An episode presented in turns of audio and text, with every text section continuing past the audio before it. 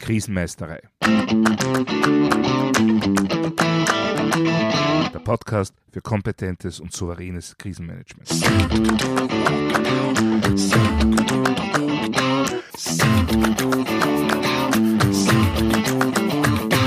Hallo, ich bin Thomas Prinz von krisenmeisterei.at.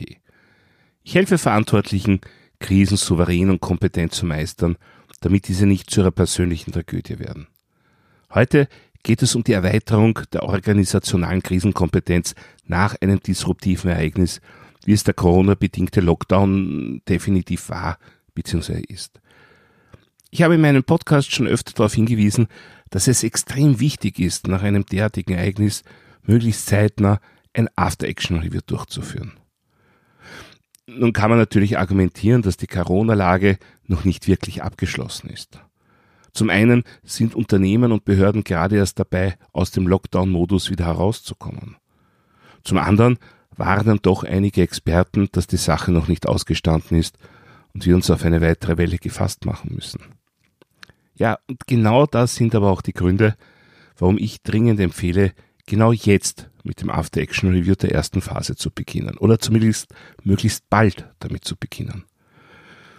Denn in dieser ersten Phase wurden wichtige Erfahrungen gemacht, die es zu evaluieren und zu sichern gilt. Und selbstverständlich hoffen wir alle, dass die zweite Welle ein Schreckgespenst bleibt. Allerdings wäre ein Krisenmanager, der sein Handeln von dieser Hoffnung leiten lässt, in meinen Augen ein schlechter Krisenmanager. Genau jetzt ist die Zeit, sich zu überlegen, wie man als Unternehmen, als Organisation oder als Behörde mit einer zweiten Welle umgehen kann und wird. Wer mit der Evaluierung warten möchte, bis Corona objektiv keine Bedrohung mehr ist, ja, der wird am Ende viele persönliche Erfahrungen im Team nicht in ein organisationales Lernen überführen können. Zu viel Zeit und zu viele neue Erfahrungen dazwischen werden das verhindern. Und das wäre auch deshalb schade, weil in vielen Unternehmen und Organisationen unzählige großartige Leistungen erbracht wurden, damit wichtige Funktionen doch noch irgendwie aufrechterhalten werden konnten. Und sehr oft waren diese Leistungen nicht das Umsetzen von längst vorbereiteten Plänen, sondern vielmehr beherztes Improvisieren. Und genau daraus muss man lernen und diese Menschen dadurch wertschätzen, dass man nicht einfach Danke sagt und zur Tagesordnung übergeht, sondern sicherstellt, dass beim nächsten disruptiven Ereignis auf die nun gemachten Erfahrungen aufgebaut werden kann. Nun, wie läuft so ein After-Action-Review genau ab? Da darf ich zunächst einmal auf die Episode 5 meines Podcasts verweisen. Dort bin ich ausführlich auf dieses wichtige Werkzeug eingegangen. Wichtig sind jedenfalls die zeitliche Nähe zu den Ereignissen und dass man möglichst alle Beteiligten oder zumindest alle beteiligten Gruppen einbezieht. Wichtige Kernfragen, die man dabei abarbeitet, sind, was waren die Ziele und Vorgaben und warum? Wie war der konkrete Ablauf? Und zwar faktenbasiert und unter Einbeziehung der verschiedenen Standpunkte. Eine ganz wichtige Frage, die aus meiner Erfahrung häufig vernachlässigt oder sogar komplett ignoriert wird, lautet, was haben wir so gut gemacht, dass wir darüber reden sollten, damit es nicht in Vergessenheit gerät? Ein sehr schöner Ansatz und wirklich ein sehr wichtiger Ansatz. Ja, und dann natürlich generell, was soll in Zukunft anders laufen? Und die Ergebnisse dieses Reviews müssen dann umgehend in die Krisenmanagementplanung einfließen. Wobei ich hierfür gerne mein sechsstufiges Programm Krisenkompetenz heranziehe. Die sechs Stufen dieses Programms lauten Konzeptionieren, Ressourcieren, Implementieren, Simulieren, Evaluieren und Netzwerken.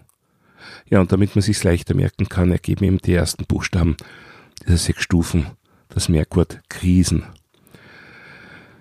Dieses Programm sollte regelmäßig durchlaufen werden, also nicht nur initial, um mit dem vorbereiteten Krisenmanagement überhaupt zu beginnen, sondern auch laufend bzw. periodisch, um notwendige Anpassungen vorzunehmen. Oder eben, um die Ergebnisse eines After-Action-Reviews nachhaltig in das eigene Krisenmanagement einzubauen. Denn ein einfaches schriftliches Adaptieren der Krisen- und Notfallpläne, das ist zu wenig. Es müssen die gewonnenen Erfahrungen nachhaltig gesichert und die daraus abgeleiteten Anpassungen auf allen Stufen der Krisenvorbereitung berücksichtigt werden. Schauen wir uns das nun für alle sechs Stufen im Detail an. Ja, die erste Stufe ist eben das Konzeptionieren.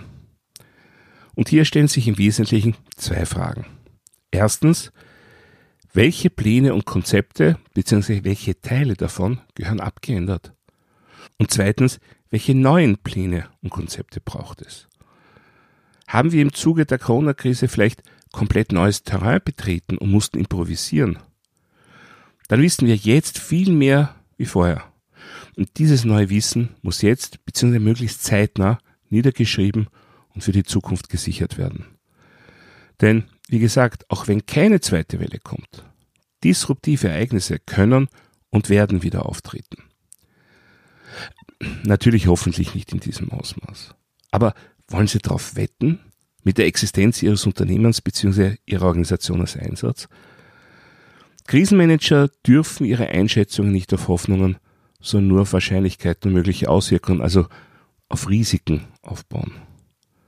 Und ich erinnere nur daran, dass die Wahrscheinlichkeit für ein Blackout, also einen überregionalen mehrtägigen Stromausfall, von namhaften Experten auf nahezu 100 Prozent innerhalb der nächsten fünf Jahre eingeschätzt wird. Also massive disruptive Ereignisse stehen uns jedenfalls wieder bevor.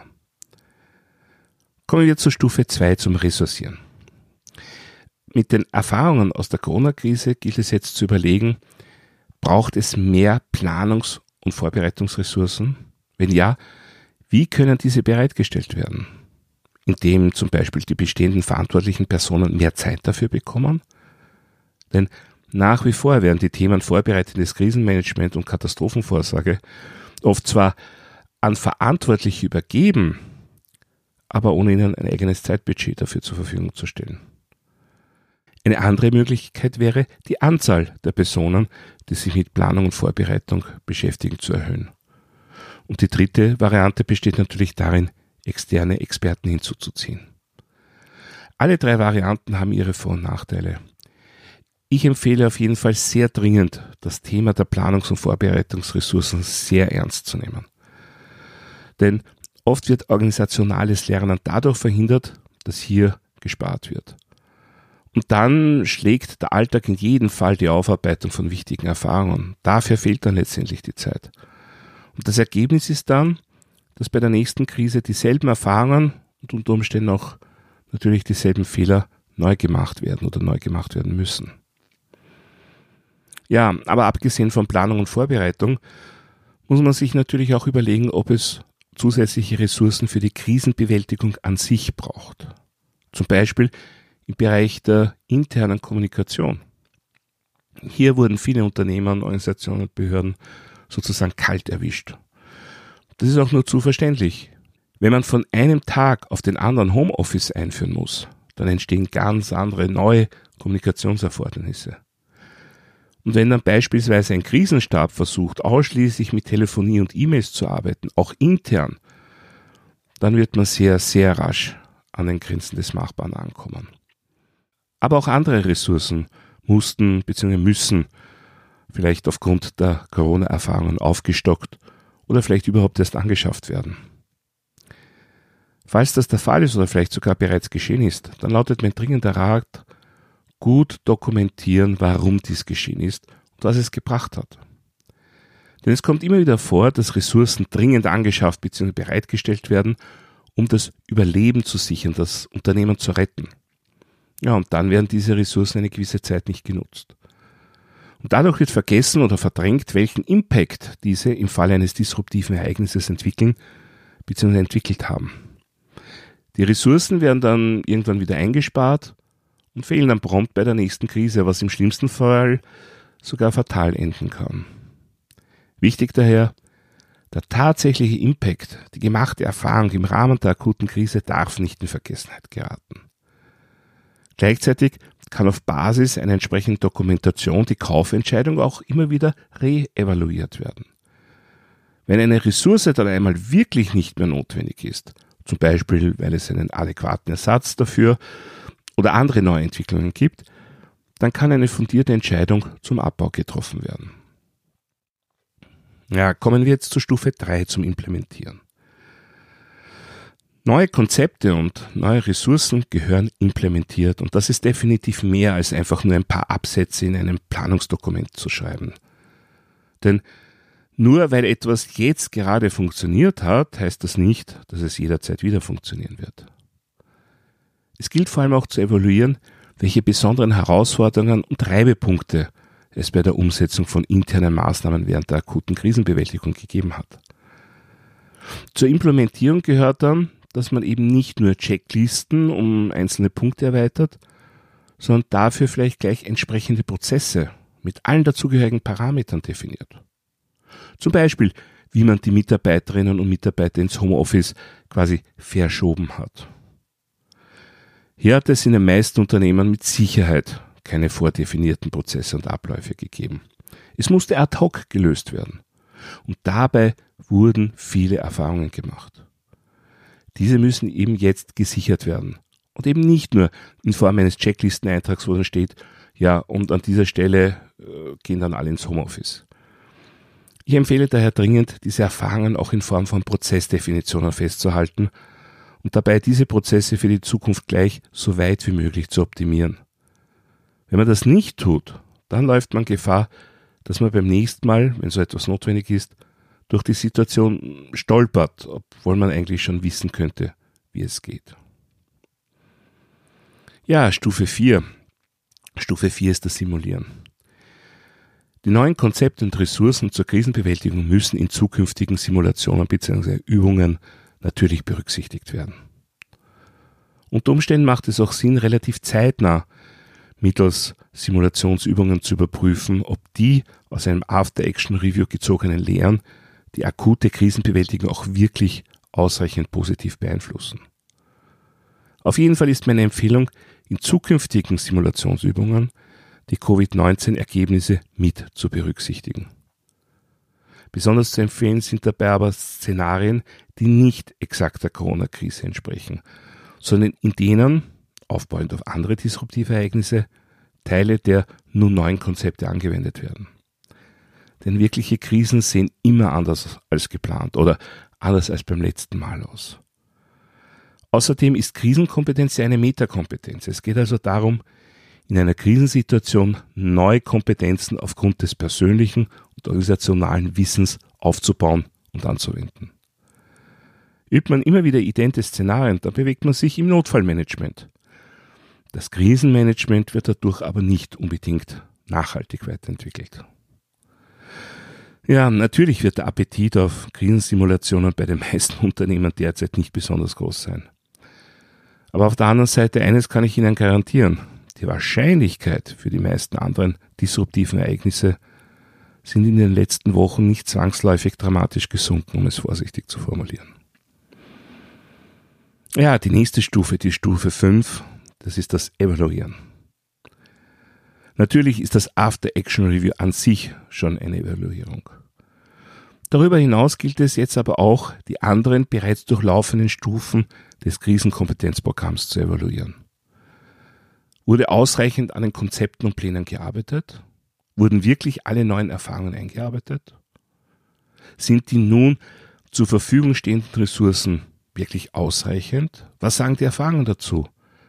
Oder baut man mit einem, hm, gerade noch gut gegangen, alles wieder so zurück, dass man beim nächsten Mal wieder ein Husarenstück versichert? Ja, dann sind die neuen bzw. adaptierten Konzepte auch wirklich implementiert? Oder wurden sie nur niedergeschrieben und in einer Schublade abgelegt? Wissen alle relevanten Personen um die geänderten Abläufe? Ja, könnten die notwendigen Prozesse auch dann basierend auf den jetzigen wertvollen Erfahrungen ablaufen, wenn es bereits zu weitreichenden personellen Veränderungen gekommen ist und andere Menschen an den jeweiligen Entscheidungspositionen sitzen? Und dann noch, werden die gemachten Erfahrungen in zukünftigen Simulationen einbezogen? Oder verdrängt man das nach dem Motto, wir haben es jetzt überstanden und damit ist es jetzt einmal genug? Ja, das sind nur einige der aus meiner Sicht wesentlichen Leitfragen für diese Stufe. Und dann ist dann noch die Stufe 6, die letzte Stufe, das Netzwerken. Ich bin mir sicher, dass sich in den meisten Unternehmen im Rahmen der Bewältigung der letzten Wochen neue Kontakte ergeben haben, dass neue Netzwerke geknüpft bzw. bestehende erweitert wurden. Auch das muss unbedingt weiter gepflegt werden. Darüber hinaus sollte man sich überlegen, wo sich vielleicht Schwächen im eigenen Netzwerk gezeigt haben und gezielt daran arbeiten, das zu verbessern. Ja, es gibt Krisenmanager, für die generell der wichtigste Erfolgsfaktor im Krisenmanagement die sogenannte 3K-Regel ist. In der Krise Köpfe kennen. Nun, sich ausschließlich darauf zu verlassen, ist aus meiner Sicht grob fahrlässig, denn was macht man, wenn ein bekannter Kopf gerade dann während der Krise auf Urlaub oder sonst abwesend ist? Und immer für jede relevante Position alle verantwortlichen und möglichen Stellvertreter bzw. Substitute gleich gut zu kennen, das ist meist unrealistisch. Aber man sollte unbedingt darauf achten, und auch darauf habe ich schon öfter hingewiesen, möglichst viele relevante Personen zu kennen und darüber auch ein organisationales Vertrauen aufzubauen, nicht nur ein persönliches. Denn wenn bereits vor einer Krise Vertrauen besteht, und das wäre der wirkliche Benefit dieser 3K-Regel, dann läuft es mit Sicherheit besser. Daher hier mein Tipp, legen Sie Wert darauf, im Zuge der Aufarbeitung der Corona-Krise gemeinsame Geschichten zu bewahren gemeinsame Geschichten mit Personen, Organisationen und Unternehmern, die ihnen entweder geholfen haben, diese Zeit zu überstehen, oder die mit ihnen mitgelitten haben. Diese gemeinsamen Geschichten können Brücken zwischen Organisationen bzw. Unternehmen sein, die noch weit über die konkrete Tätigkeit von einzelnen Personen hinauswirken können und die sehr gute Anknüpfungspunkte für zukünftige Planungen, Übungen und konkrete Krisenbewältigungen sind. Ja, auf diese Weise arbeiten Sie nach einem soliden After-Action-Review mein Sechs-Stufen-Programm zur Krisenkompetenz durch und können so sicher sein, dass Sie wichtige Lessons learned in Ihr vorbereitendes Krisenmanagement einarbeiten und für die Zukunft noch besser vorbereitet sind. Und genau diese Vorgehensweise, also After-Action-Review und danach bzw. dadurch Erweiterung der Krisenkompetenz, muss ein Routinevorgang nach jeglicher Krisenbewältigung werden. Denn so platt der Satz auch klingen mag, aber nach der Krise ist vor der Krise. Auch wenn das gerade jetzt, kurz nach dem Corona-Lockdown, kaum jemand gerne hören wird. Nur, wir leben in einer hochkomplexen Welt, in der die Wahrscheinlichkeit von disruptiven Ereignissen tendenziell steigt. Bereiten wir uns möglichst gut darauf vor, erhöhen wir unsere Krisenkompetenz und werden wir dadurch resilienter. Soweit für heute zum Thema Krisenkompetenz erweitern. Wenn Sie etwas nachlesen wollen, dann finden Sie Shownotes und weitere wertvolle Infos wie immer auf meiner Website krisenmeisterei.at. Dort können Sie auch meinen Newsletter abonnieren bzw. mein E-Book runterladen. Außerdem können Sie sich für eines meiner Webinare anmelden. Wenn Sie besondere Wünsche oder Anregungen zum Podcast haben, dann freue ich mich sehr über eine E-Mail. Die E-Mail-Adresse lautet podcast.krisenmeisterei.at. Das war's für heute. Ich bin Thomas Prinz von krisenmeisterei.at. Vielen Dank fürs Zuhören und auf Wiedermeistern bei der nächsten Folge.